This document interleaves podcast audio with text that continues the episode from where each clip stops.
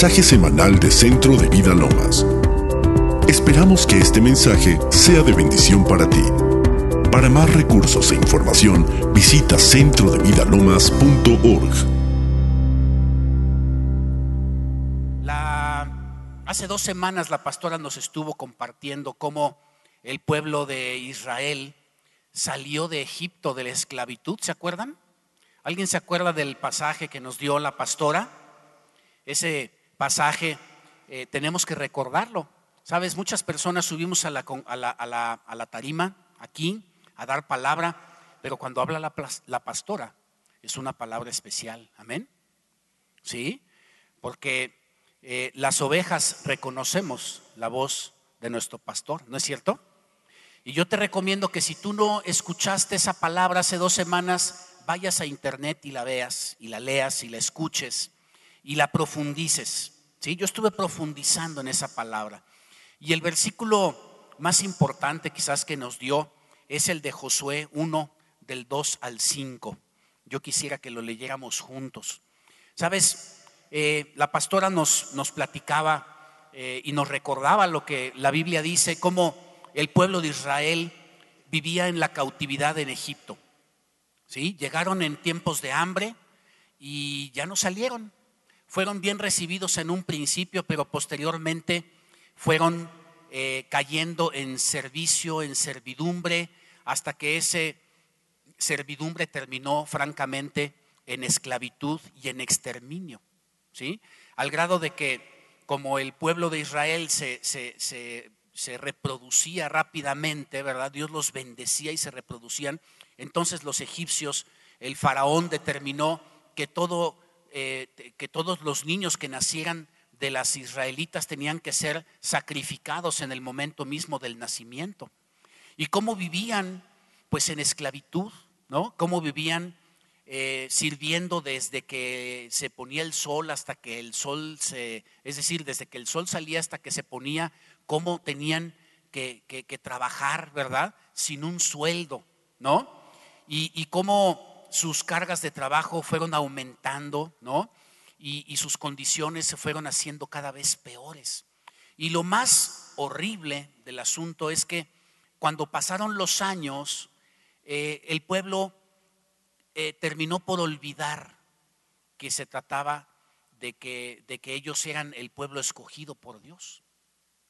Ellos vivían una servidumbre, una esclavitud, y ya los abuelos y los tatarabuelos que habían vivido en la época de Abraham, cuando Dios escogió al pueblo como su pueblo, esos viejos ya habían muerto y no quedaban más que los descendientes que ya habían olvidado por completo. Era un pueblo que vivía sin esperanza, que vivía lleno de eh, opresión, en enfermedad, en castigo, en amargura, viviendo pues la ley del más fuerte, la ley de la selva, eh, lleno de opresión, lleno de angustia, probablemente en situaciones insalubres, llenos de enfermedad, muriéndose jóvenes, ¿no? Y cómo, cómo Dios levantó a Moisés y lo preparó, preparó a su familia, lo capacitó, le quitó lo tartamudo, le quitó lo violento, le quitó lo asesino, lo hizo un hombre sabio, lo hizo un hombre prudente, lo hizo un hombre obediente a la palabra y cómo ese hombre fue usado para sacar al pueblo de Egipto, ¿no es cierto? Y cómo cruzaron el mar rojo.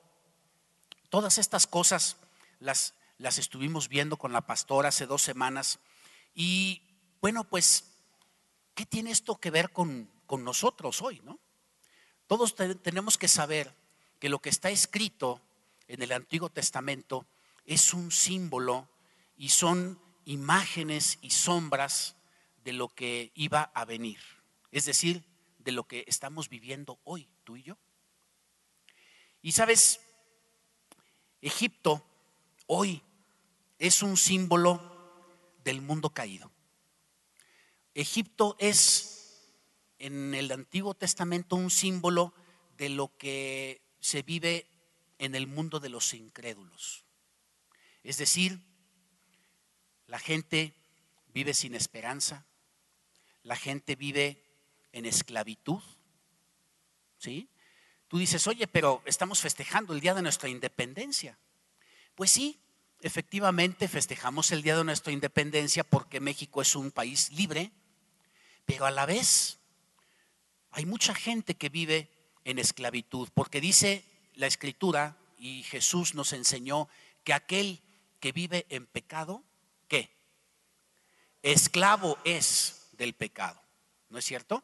Y cuando eres esclavo del pecado, también vives necesariamente las consecuencias del pecado. Todo lo que trae, la maldición que trae el pecado. Egipto entonces es un ejemplo del mundo de hoy alejado de Dios, en ignorancia, en orfandad.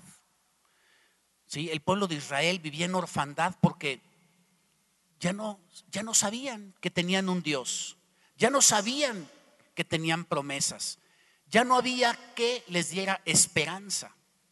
¿Sí? Vivían en idolatría, metidos en las costumbres paganas y en la religión de los egipcios. Vivían en pecado, ya dijimos que vivían en enfermedad, en la ley del más fuerte, en la ley del talión, llenos de amargura. Y sabes, es lo que vemos en el mundo el día de hoy. ¿No es cierto?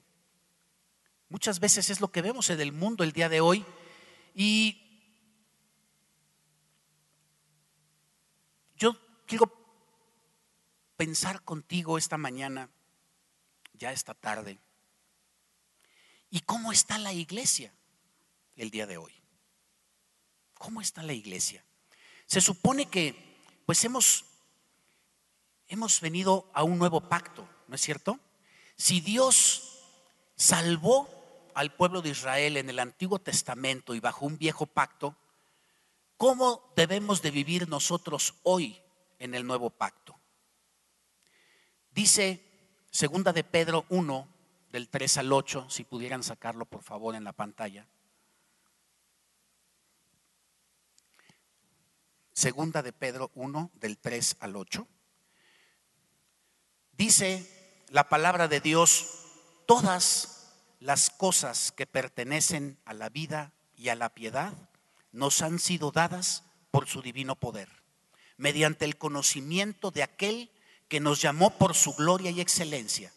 Por medio de estas cosas nos ha dado preciosas y grandísimas promesas para que por ellas lleguemos a ser participantes de la naturaleza divina, habiendo huido de la corrupción que hay en el mundo a causa de las pasiones. Cristo ya vino, Cristo ha venido a sellar un nuevo pacto con su sangre. Un pacto que fue profetizado varios siglos antes de su venida y que los israelitas recibieron esa profecía, recibieron esas noticias, pero en aquel momento ni la comprendieron y no la pudieron ver y vivir. Como dice Isaías 53, es un versículo que todos conocemos, Isaías 53, del versículo 4 al 5, por favor. Dice, ciertamente llevó Él nuestras enfermedades y sufrió nuestros dolores, pero nosotros le tuvimos por azotado, por herido y afligido por Dios mas él herido fue por nuestras rebeliones, molido por nuestros pecados. Por darnos la paz, cayó sobre él el castigo y por sus llagas fuimos nosotros curados. ¿Sabes? Quiere decir que en el, nuevo, el nuevo pacto quedó atrás porque hoy tenemos un, el, el viejo pacto quedó atrás porque hoy tenemos un nuevo pacto. Y si tenemos hoy un nuevo pacto, quiere decir que el viejo pacto no era tan bueno. Porque Dios siempre da lo mejor más adelante, ¿no es cierto? Y dice, continuando en el versículo 6, todos nos descarriamos como ovejas, cada cual se apartó por su camino, mas Jehová cargó en él el pecado de todos nosotros. Amén. Y en el versículo 11 dice, verá el fruto de la aflicción de su alma y quedará satisfecho. Por su conocimiento justificará mi siervo justo a muchos y llevará sobre sí las iniquidades de ellos. A mí me llama la atención que dice que por el fruto de su aflicción verá el fruto, es decir, el resultado de su sacrificio, lo verá. Y hay una cosa que es importante, quedará, ¿qué? ¿Qué dice? Quedará satisfecho. ¿Sabes? Dios no queda satisfecho con poco. Dios no queda satisfecho con una obra a medias.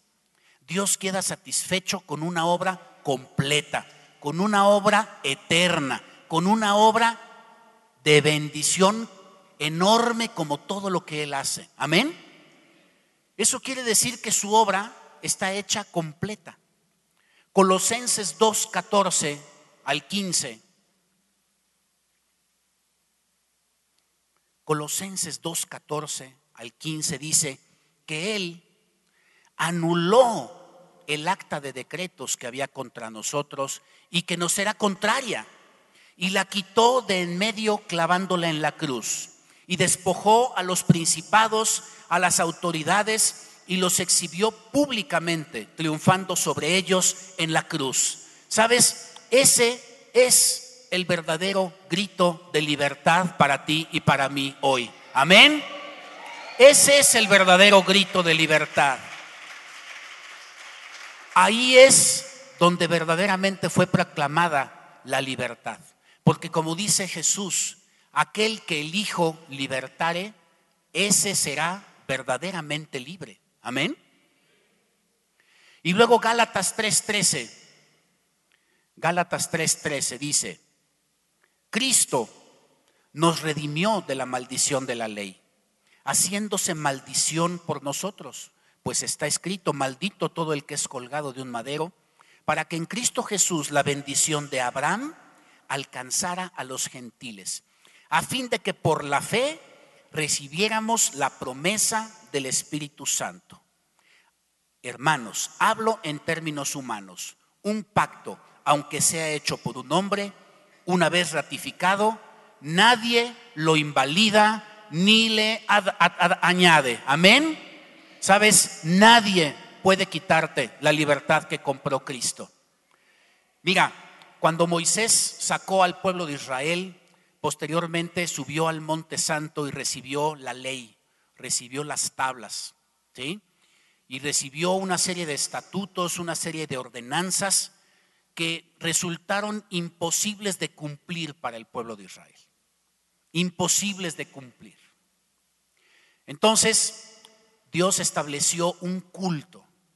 En ese culto se iba a edificar un tabernáculo, una tienda, era un pueblo eh, pues eh, migrante, era un, pueblo que, andaba por el desierto, ¿verdad? Y hacía paradas. Entonces se, eh, Dios estableció una tienda, ¿no? que se debía armar de forma muy especial, en donde había un atrio, en donde posteriormente había un lugar santo, en donde los sacerdotes, solamente los sacerdotes, podían entrar diariamente para hacer sus labores, ¿verdad? Hacer los holocaustos, los sacrificios, el mantenimiento del lugar santo. Pero detrás del lugar santo había una cortina. Esa cortina era una cortina sumamente espesa de muchas capas que separaba el lugar santo del lugar santísimo. En el lugar santísimo se encontraba el arca del pacto, se encontraba el incensario y se encontraba la presencia misma de Dios.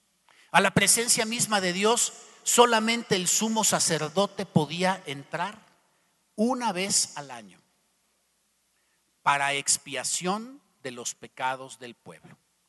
Esa expiación se hacía haciendo holocaustos de animales, ¿sí? Esos animales eran sacrificados, se tomaba la sangre, esa sangre se ponía en lebrillos y posteriormente se, se, tomaban unas hierbas que se conocían como hisopos. Esas hierbas se mojaban en la sangre y posteriormente se rociaban. Se rociaban simbólicamente sobre el pueblo. El sumo sacerdote se rociaba también y posteriormente de, rociarse, de limpiarse, de, una larga serie de, cosas de purificación, una vez al año y solo el sumo sacerdote podía entrar al lugar santísimo. Lo primero que hacía era rociar la sangre eh, del holocausto encima del arca en el lugar de la presencia misma de Dios. Cuando esto no se hacía correctamente, el sacerdote, el sumo sacerdote caía fulminado porque no estaba adecuadamente limpio, no estaba puro, no estaba santificado. ¿Sí? Por eso el sumo sacerdote tenía campanitas en su, en su, en su traje, ¿no? En, su, en sus hábitos eh, sacerdotales traía campanitas, porque cuando se dejaba de mover es porque el Señor no había recibido bien al sumo sacerdote. El sumo, eh, había pecado en el sumo sacerdote, no estaba bien purificado, ¿no? Y por lo tanto había caído muerto, fulminado en la presencia. Eh, esa, ese, ese sacrificio se tenía que hacer una vez al año porque no era permanente, no era eterno, ¿sí? Era tan solo cubrir temporalmente el pecado del pueblo. Gracias a Dios que Cristo ha venido, ¿no es cierto? Gracias a Dios que Cristo, como dice la palabra, fíjate lo que dice Hebreos 9:11. Hebreos 9:11, si lo podemos ver. Si tú quisieras aprender un poquito más de todas estas cosas y de todo lo que representa hoy nuestro privilegio como como, como hijos de Dios en el Nuevo Testamento, te recomiendo que leas Hebreos 8 y Hebreos 9. Dice Hebreos 9:11, pero estando ya presente Cristo, sumo sacerdote de los bienes venideros, por el más amplio y más perfecto tabernáculo, no hecho de manos, es decir, no de esta creación, y no por sangre de machos cabríos ni de becerros, sino por, por su propia sangre, entró una vez y para siempre en el lugar santísimo, habiendo obtenido eterna redención. Porque si la sangre de los toros y de los machos cabríos y las cenizas de la becerra rociadas a los impuros santifican para la purificación de la carne, cuánto más la sangre de Cristo, el cual, mediante el Espíritu Eterno, se ofreció a sí mismo sin mancha a Dios, limpiará vuestras conciencias de obras muertas para que sirváis al Dios vivo. Por eso, Cristo es mediador de un nuevo pacto, para que interviniendo muerte para la remisión de los pecados cometidos bajo el primer pacto, los llamados reciban la promesa de la herencia eterna. Pues donde hay testamento, es necesario que conste la muerte del testador. Amén. Así que, ¿sabes? Ya el, sumo sacerdote fue encarnado por Jesucristo mismo, el Hijo de Dios. Y no presentó un holocausto de animales, sino que se presentó como sacrificio vivo a sí mismo. Amén. Y después ya no entró en el tabernáculo, tampoco entró en un templo hecho por los arquitectos israelitas, sino que llevando su sangre se presentó allí mismo, en el templo celestial, en la presencia misma del Padre, como sacrificio vivo, y presentó su sangre. Esa sangre para la redención tuya y mía. Amén. Para el perdón de pecados tuyo y mío. Para consumar justo esa obra de la que estábamos hablando. Esa obra que quedó completa. Esa obra a la que no le falta nada. Esa obra que es tan perfecta, es tan completa, que pudo posteriormente sentarse porque se sintió complacido. Amén. ¿Qué pasa entonces el día de hoy? Yo entiendo que haya personas que no se hayan enterado del sacrificio de Jesucristo, que no sepan ni siquiera de un antiguo pacto y menos de un nuevo. Pero es tiempo de reflexionar en la iglesia. ¿Qué pasa con ese pacto en la iglesia? ¿Qué pasa con las necesidades que vivimos en la iglesia? ¿Qué pasa cuando nosotros creemos en Dios? Cuando nosotros creemos en sus promesas, cuando creemos en su palabra, pero no hemos podido recibirla. ¿Sabes? Es equivalente a el pueblo de Dios cuando fue sacado de la esclavitud, porque ya todos tenemos redención, ya todos tenemos vida eterna, somos salvos, somos nuevas criaturas, somos sus hijos, pero a pesar de eso, vivimos en necesidad. A pesar de eso, vivimos en problemados. A pesar de eso, vivimos enfermos. A pesar de eso, clamamos a veces por nuestras necesidades. Y entonces pensamos, bueno, realmente es doloroso que yo creo en el Señor. Es doloroso que yo le sirvo. Y trato de vivir su palabra. Pero no he encontrado la bendición que necesito. ¿No es cierto? ¿Eso me ha sucedido a mí nada más o te ha sucedido a ti también? ¿Eh? Yo quiero ver tu mano esta mañana. ¿Tienes una necesidad hoy? ¿Sí? ¿Vives atado en algunas áreas todavía? ¿Sí? ¿Sabes? Hoy es un día de libertad. Amén. Hoy vamos a reclamar esa independencia. Hoy vamos a ver por qué está sucediendo eso. Hoy vamos a analizar juntos cómo se las ha ingeniado el diablo para mantenernos aún en necesidades, aún en situaciones de esclavitud. Y le vamos a poner un alto el día de hoy. Amén. Vamos a tocar esa campana, no la de dolores, sino también en el cielo yo creo que hay una campana de libertad, amén. La vamos a tocar hoy.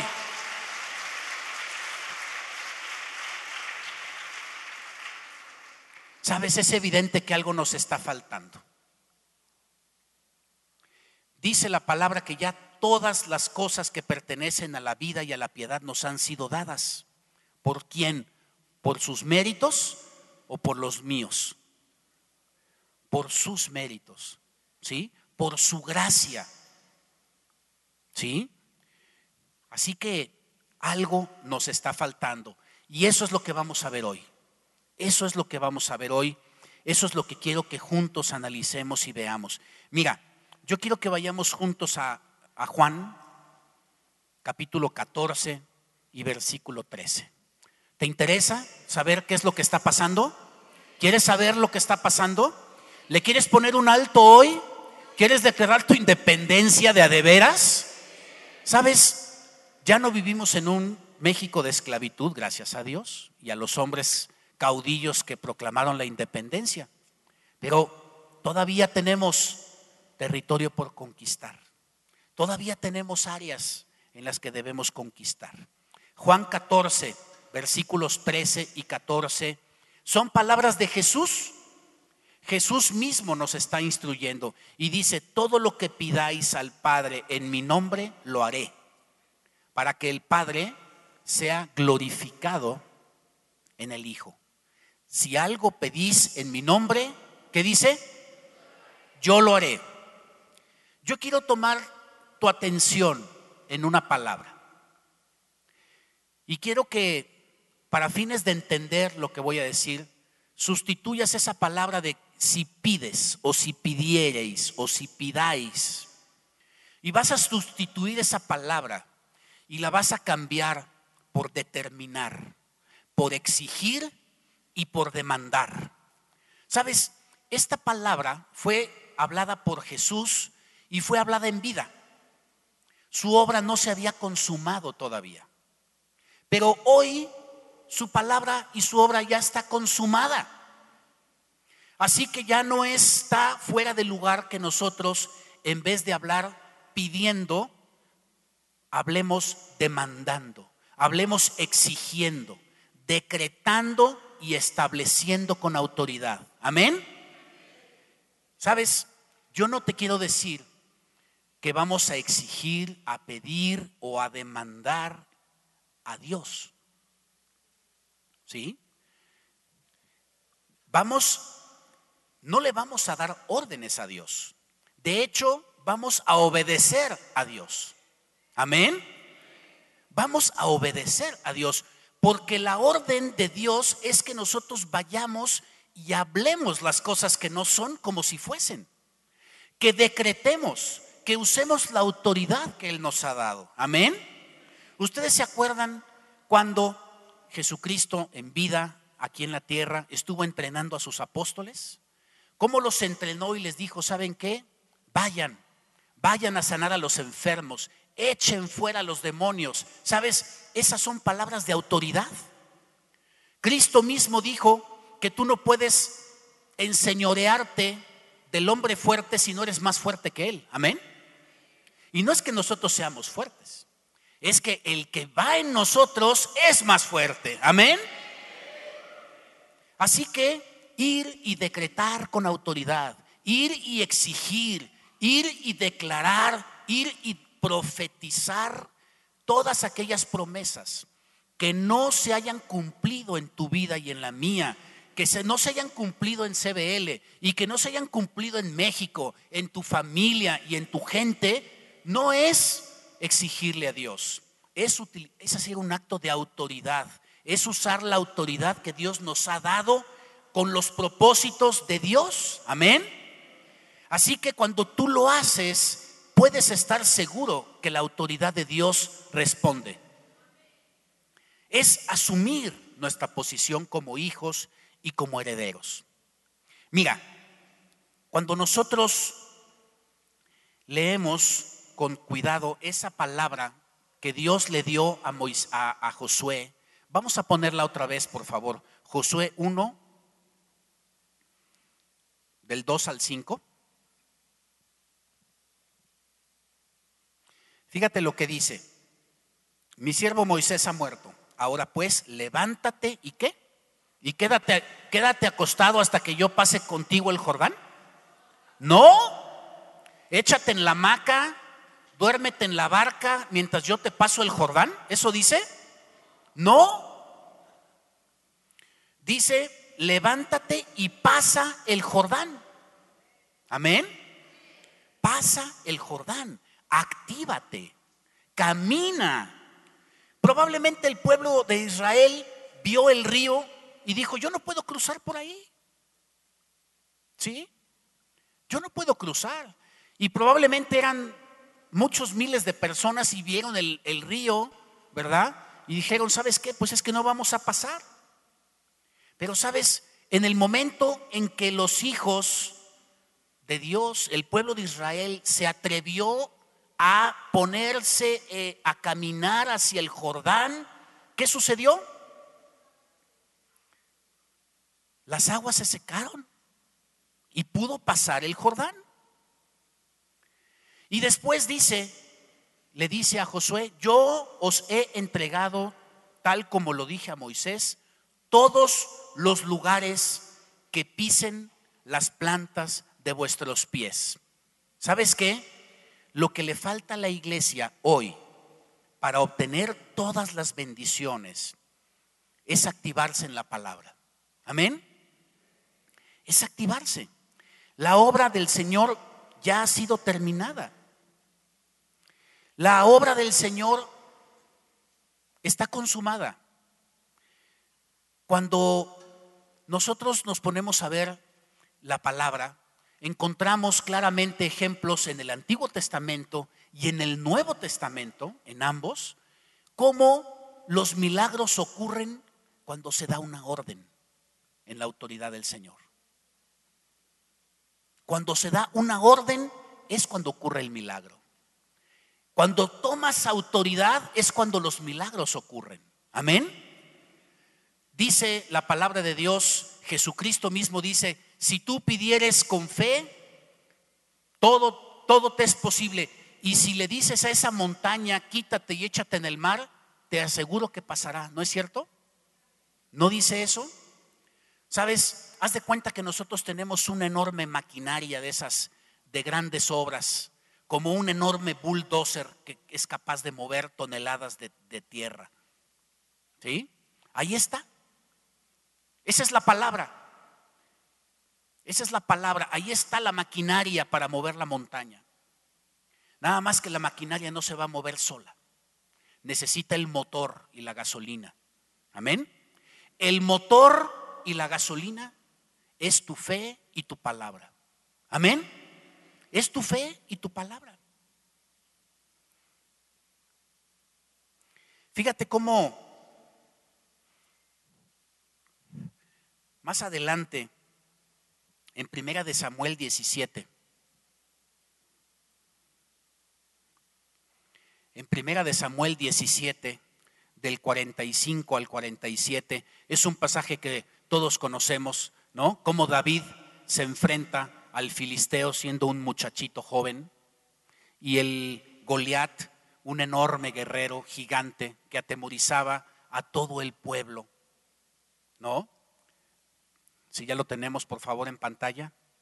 Primera de Samuel 17, 45.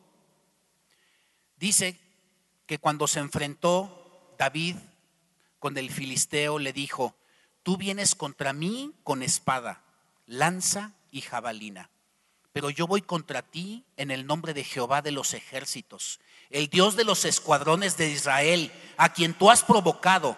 Jehová te entregará hoy en mis manos yo te venceré y te cortaré la cabeza. Y hoy mismo entregaré tu cuerpo y los cuerpos de los filisteos a las aves del cielo y a las bestias de la tierra. Y sabrá toda la tierra que hay Dios en Israel. Y toda la congregación sabrá que Jehová no salva con espada ni con lanza, porque de Jehová es la batalla y él os entregará en nuestras manos. Sabes, el día de hoy es un día que tenemos que tomar autoridad. Es un día que tenemos que tomar la palabra de Dios en serio. Es un día que tenemos que cobrar, cobrarle al enemigo todo lo que nos ha quitado. Fíjate cómo los milagros ocurren cuando la gente toma autoridad.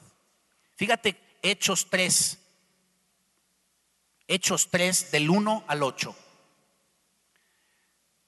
Son los primeros milagros que ocurren después de que Jesucristo murió. En el libro de los Hechos. Estamos hablando de la iglesia primitiva. Los apóstoles apenas están aprendiendo a ser apóstoles.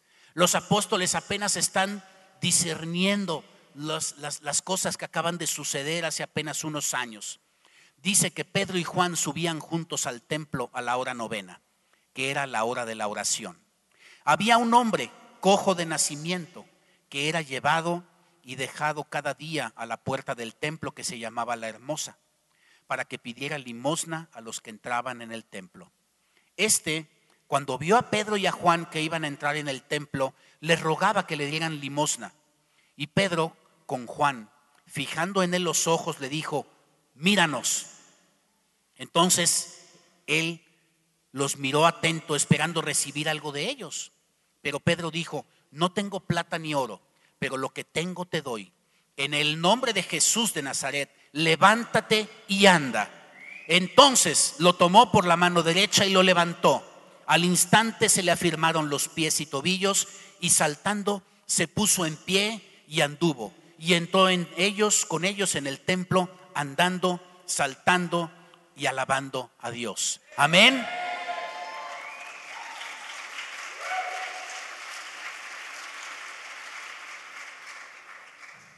Hechos 14, 8. Hechos 14, 8.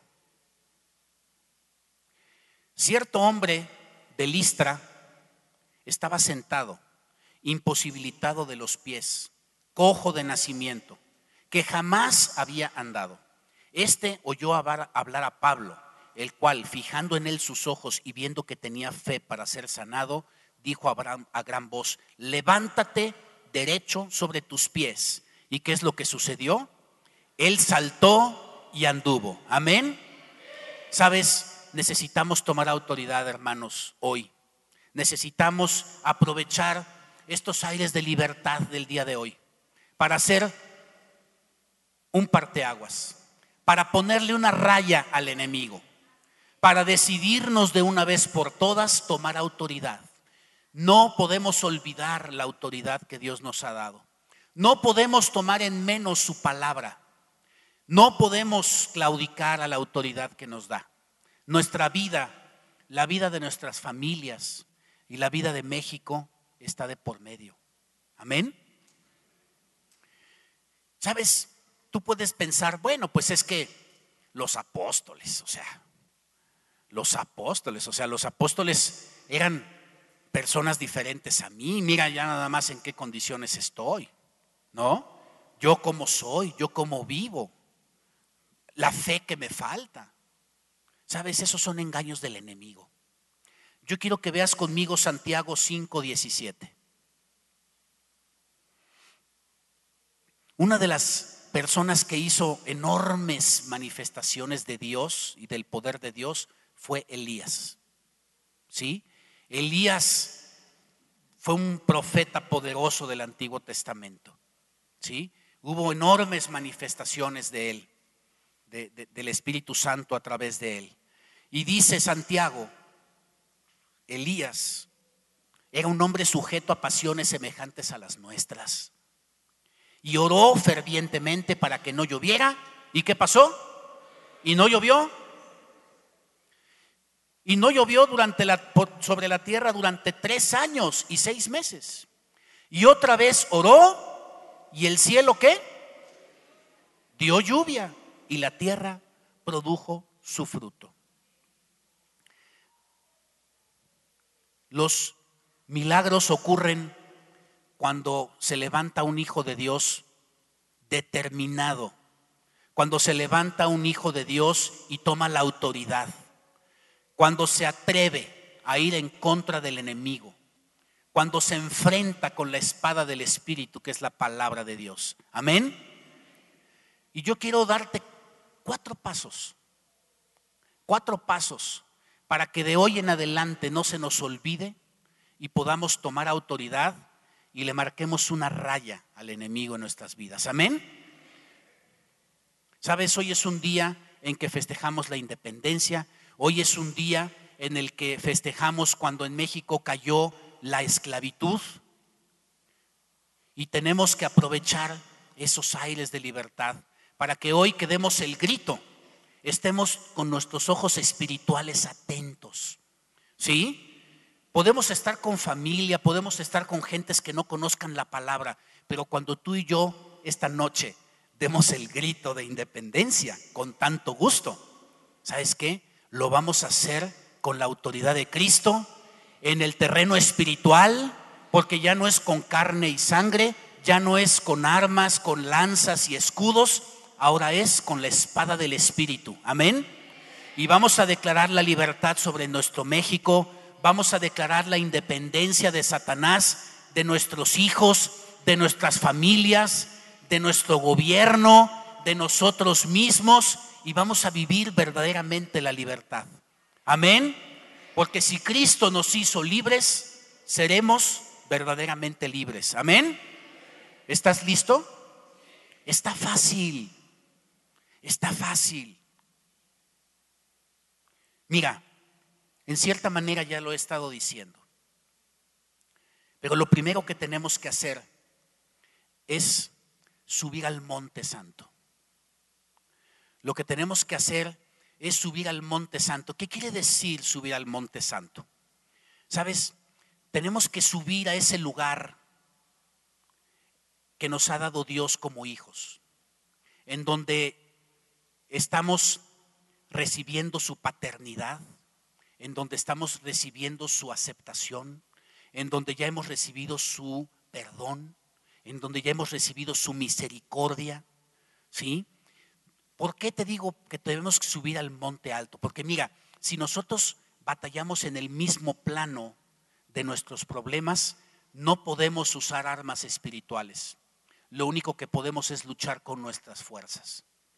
Y eso muchas veces es lo único que hemos estado haciendo. Pero nos hemos perdido del poder de Dios. Nos hemos perdido del dunamis de Dios. ¿Sí? Cuando nosotros nos subimos al monte, yo quiero decirte que cuando tú te subes al monte, tú te quitas la culpa. Tú te despojas de pecado. Tú te limpias. ¿Sí? El Señor ya te limpió. Lo que pasa es que si no, estamos abajo, nos sentimos indignos, nos sentimos incompletos. Muchas veces nuestra propia autoestima se encuentra baja. Nos encontramos aturdidos por las olas, por los problemas, por los dichos, por eh, la cultura del mundo, por lo que los demás hacen. Tenemos que salirnos de ahí. Tenemos que subirnos a la presencia del Señor. Cuando nos subimos a la presencia del Señor, entonces nuestra paternidad empieza a ser asegurada, empieza a ser afirmada en nuestro corazón. ¿Sí? Cuando el Señor empieza a tocar tu vida en el Monte Santo, la culpa se va. Si te tienes que ponerte a cuentas con el Señor, te pones a cuentas con el Señor. Si tienes cosas que pedirle perdón, le pides perdón. Y después te metes a su amor, te metes a su, a su paternidad. ¿Sí? Te sientes completo, te sientes confiado en Él. Y el Señor empieza a activar tu fe. El Señor empieza a activar tu esperanza. El Señor empieza a alegrar tu corazón tus fuerzas empiezan a ser renovadas, ¿sabes? Empiezan a ser renovadas. Empiezas a recordar que eres hijo y que eres heredero. A veces hemos vivido tanto en los problemas que parecemos la gente que ha vivido en Egipto, en la esclavitud. Por eso tenemos que salirnos, tenemos que apartarnos para subirnos al monte santo. Tenemos que tener comunión e intimidad con el Señor. Ahí donde recibimos seguridad en nuestro corazón. Donde Él te dice, hijo mío, amado mío, yo te he perdonado. Ese lugar en donde te dice, ¿sabes qué? Yo te he dado vestiduras limpias para que estés delante de mí. Ese lugar en donde te dice, yo te he amado desde antes de que nacieras. Tú tienes un propósito. Yo quiero que vivas completo, yo vivo, yo quiero que vivas feliz. Yo morí por ti, yo envié a mi hijo a morir por ti. Levántate, esfuérzate, como le dijo Dios a Josué, esfuérzate, levántate, cobra ánimo. ¿Sí? Ahí en el Monte Santo recibes sus promesas en el corazón. Porque sabes, las promesas en la mente no son suficientes. Tienen que caer esas promesas en tu corazón. Amén. Tienen que caer en tu corazón. Tienes que saber que son una realidad y que son para ti y que no te falta nada. Amén. Cuando estás ahí, cuando te has llenado de la presencia, cuando tu autoestima ha sido restaurada, cuando tu palabra ha caído en tu corazón, entonces estás listo para declarar la palabra entonces estás listo para ordenarle al monte que se levante y que se eche en el mar. Entonces es cuando usas su palabra, es cuando usas sus promesas, es cuando se levanta el profeta del Señor a hablar las cosas que no son como si fuesen. ¿Sabes de qué se trata esto? Se trata de hablar justamente lo contrario de lo que estás viendo. La ciencia yo soy educado en la ciencia. La ciencia se trata de escribir aquello que ves, aquello que oyes, aquello que puedes demostrar. Amén. Esa es la ciencia. Pero la fe es exactamente lo contrario. Porque Dios vino a confundir a los sabios del mundo para darle sabiduría a los humildes de corazón, a los iletrados, a los que estén dispuestos a creerle. Amén. Entonces, si recibimos su palabra con sencillez de corazón, tú puedes decirle, ¿sabes qué? Eres sano en el nombre de Jesús. No importa tu diagnóstico, no importa lo que te digan los doctores, no importa. Yo te tomo autoridad de hijo y en el nombre de Jesús te declaro sano. Satanás, te ato y te echo fuera de ese cuerpo en el nombre de Jesús. Amén. Es cuando tú puedes decirle, ¿sabes qué? Señor, yo no puedo con este hijo, no puedo con esta hija, pero en el nombre de Jesús yo lo ato a tu trono de gracia.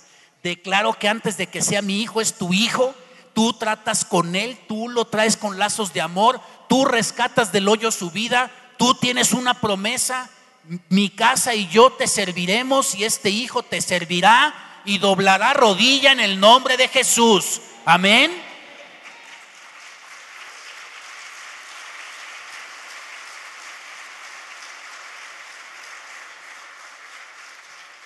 Probablemente te vas a espantar cuando oigas cuando prende ese bulldozer.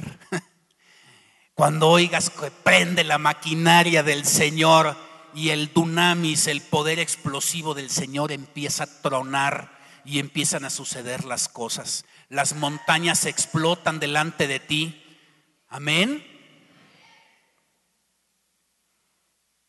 Dice Marcos 11:22. Marcos 11, 22. Tened fe en Dios. De cierto te digo que cualquiera que diga a este monte, quítate y arrójate en el mar, y no dude en su corazón, sino que cree que será hecho lo que dice, lo que diga, ¿qué? Le será hecho. Y luego Romanos 14, 4, 17. Como está escrito, está recordando la palabra que le dieron a, Abraham.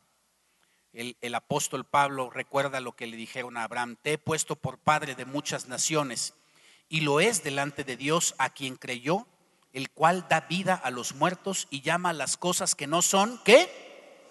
Como si fuesen. Él creyó en esperanza contra esperanza para llegar a ser padre de muchas naciones conforme a lo que se le había dicho, así será tu descendencia. Y su fe no se debilitó al considerar su cuerpo que ya estaba como muerto, siendo de casi 100 años, o la esterilidad de la matriz de Sara.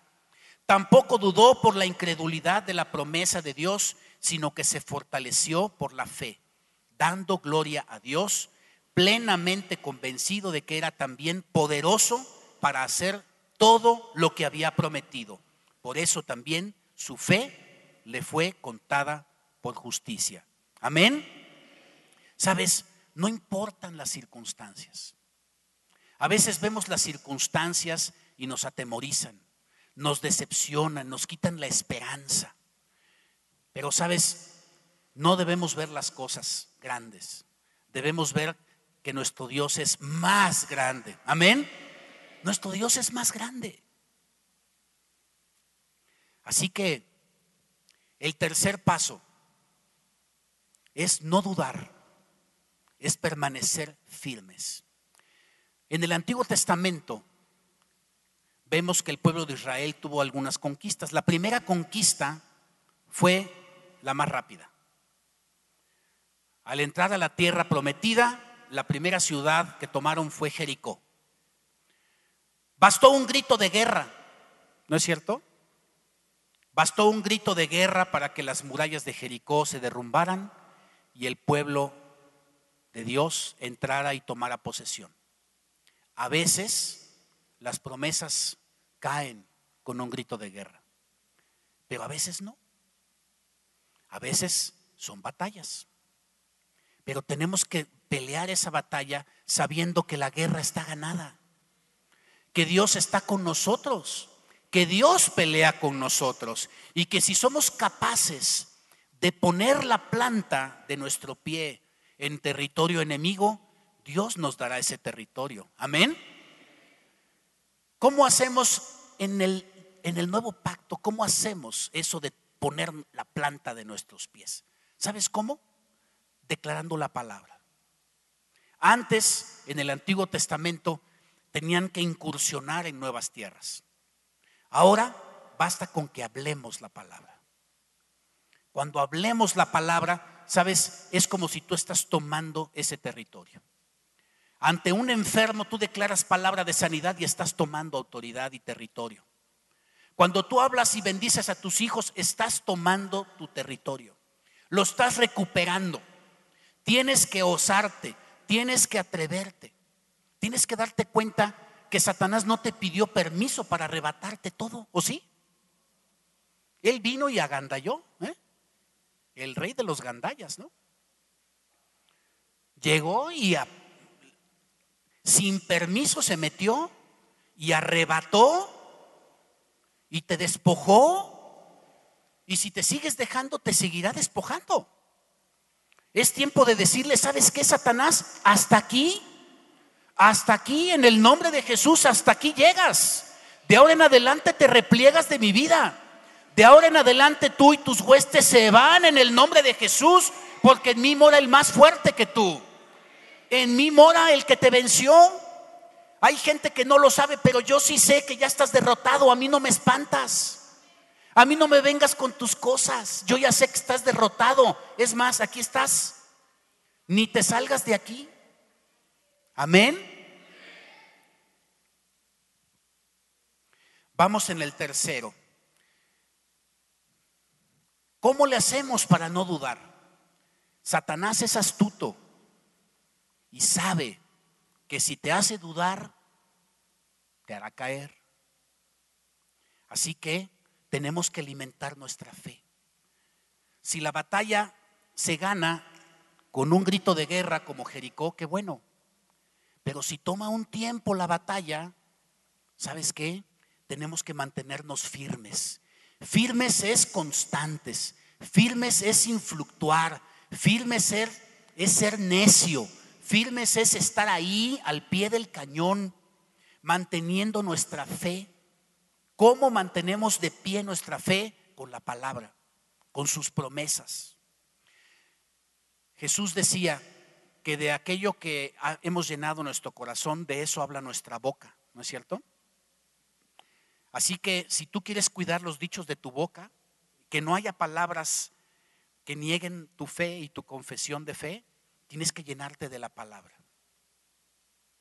Dice Hebreos 10, 23.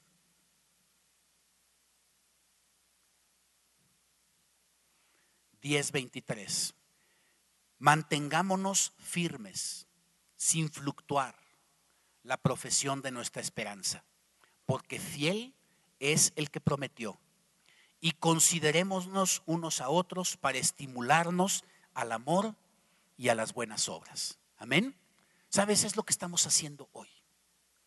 Es el llamado del Espíritu Santo hoy para ti y para mí estimular nuestra fe, estimular nuestra esperanza, traernos nuevas fuerzas. Si hemos fracasado mil veces, no importa. Eso lo único que hace es utilizarlo el diablo para traerte condenación, para traerte vergüenza y para decirte, mira, ¿verdad que no se puede? ¿Sabes qué? Despójate esta, esta tarde de eso hoy. Despójate de eso son engaños de Satanás. Jesús dijo que si puedes creer, al que cree, todo le es posible. Amén. Y también dice, todo lo puesto, todo lo puedo en Cristo que me fortalece. También su palabra dice, Jehová es mi luz y mi salvación. ¿De quién temeré? Jehová es la fortaleza de mi vida. ¿De quién he de atemorizarme? Cuando se juntaron contra mí los malignos, mis angustiadores y mis enemigos para comer mis carnes tropezaron y cayeron. Aunque un ejército acampe contra mí, no temerá mi corazón. Aunque contra mí se levante guerra, yo estaré confiado. Amén. ¿Sabes? Dudar es creerle a Satanás. Dudar es ponerse de acuerdo con el diablo. Dudar es lo que ha sembrado el diablo desde el principio con Adán y Eva. Es el padre de mentiras. Y el cuarto paso, por último. Primero, recapitulando, ¿qué? Subo, subo al monte santo. Amén. Número dos, declaro la palabra. Número tres, ¿ya se les olvidó? Número tres, me mantengo firme, sin dudar. Y número cuatro, el número cuatro ya es del Señor. El número cuatro ya es del Señor. Todo lo que digas te será hecho. Amén. Todo lo que digas te será hecho. Yo quisiera que esta tarde termináramos haciendo todos juntos un propósito personal. Yo quisiera que todos juntos hiciéramos el compromiso de cambiar nuestra pasividad. Yo te quiero invitar a que el día de hoy hagas un compromiso de tomar autoridad que te levantes en autoridad y que te atrevas. La obra de Dios está consumada. Amén. ¿Sabes qué pasó cuando el padre Hidalgo tocó la campana de Dolores y proclamó la independencia? ¿Qué pasó? Muchos no se enteraron, porque Dolores Hidalgo era un pueblito chiquitito Nunca se enteraron. Otros se enteraron, pero fueron escépticos. No creyeron. Otros escucharon y creyeron, pero les dio miedo. Prefirieron quedarse en servidumbre, en la seguridad que le daban sus amos, aunque fueran esclavos.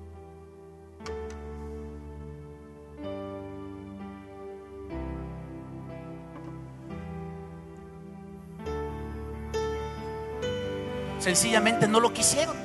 Prefirieron la comodidad. Prefirieron la seguridad. Pero hubo otros valientes que lo oyeron, que lo creyeron, que lo quisieron y que lo arrebataron. Amén. Y yo quiero que tú te levantes hoy y lo creas y lo quieras y lo arrebates. Amén. Ponte de pie y vamos a hacerlo juntos. Lo primero que vamos a hacer es subirnos al monte. Vamos a subirnos al monte santo. Ahí donde encontramos la paternidad de Dios. Ahí donde encontramos la seguridad. Ahí donde somos afirmados como hijos. Amén.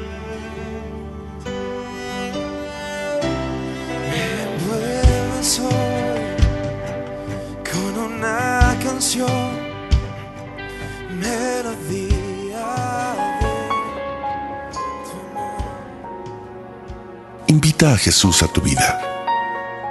Pídele que sea tu Señor y Salvador. Te invito a que en voz alta repitas esta sencilla oración con todo tu corazón. Padre Celestial, te necesito y te doy gracias por tu amor hacia mí. Gracias por enviar a tu Hijo Jesucristo a morir en la cruz para salvarme y perdonar mis pecados. Reconozco que he sido pecador y que cada uno de mis pecados ha sido una ofensa a tu persona, un acto de rebeldía y desobediencia a ti. Me arrepiento de todos ellos y te pido que me limpies con la sangre de Cristo. Hoy me vuelvo a ti de todo corazón. Pido que entres a mi vida y me hagas tu hijo. Señor Jesús, hoy te entrego mi vida y te acepto como mi Señor y mi Salvador, creyendo que Dios te resucitó de los muertos para darme la vida eterna. Señor, dame una nueva vida y envía a tu Espíritu Santo a morar dentro de mí para conocerte, amarte y servirte. Te doy gracias en el nombre de Jesús. Amén.